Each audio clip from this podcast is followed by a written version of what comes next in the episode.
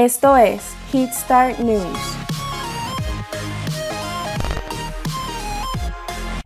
Arrancamos con Star Wars Squadron.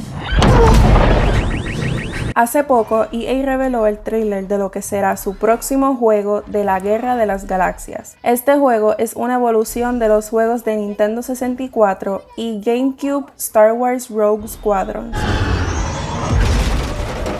El juego contará con online en el cual podrás jugar 5 contra 5 y está hecho para que planifiques tu ataque en grupo antes de comenzar. Este juego también incluirá un modo de realidad virtual para que puedas tener una experiencia más inmersiva.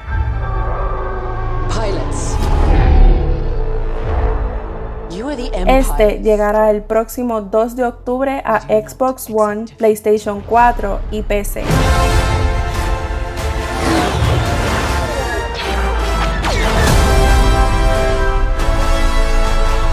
Por otro lado, los doctores ahora pueden recetar un videojuego para ayudar a niños de 8 a 12 años con hiperactividad y déficit de atención llamado Endeavor RX.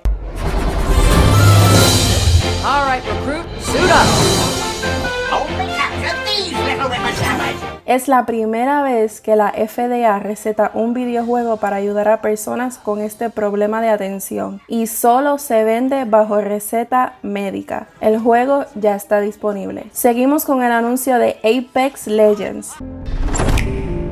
En este próximo otoño, el juego se hará disponible en crossplay para PC, Xbox One y PlayStation 4. Cuando el juego salga en la consola de Switch, también será incluido a través de Steam y Origin. Y con las noticias más recientes, un nuevo juego que seguirá la trilogía de Crash Bandicoot titulado It's About Time está programado para salir en PlayStation 4 y Xbox. Este nuevo juego ha sido desarrollado por Toys for Bob, quienes hicieron hicieron la trilogía de Spyro Reignited Trilogy. Al parecer, la portada y el anuncio del juego fue revelado antes de tiempo, ya que iba a ser anunciado en el Summer Game Fest en junio 22. Pero al igual, los fanáticos están más emocionados que nunca. Mi nombre es Bianca Morales y esto fue Hitstar News.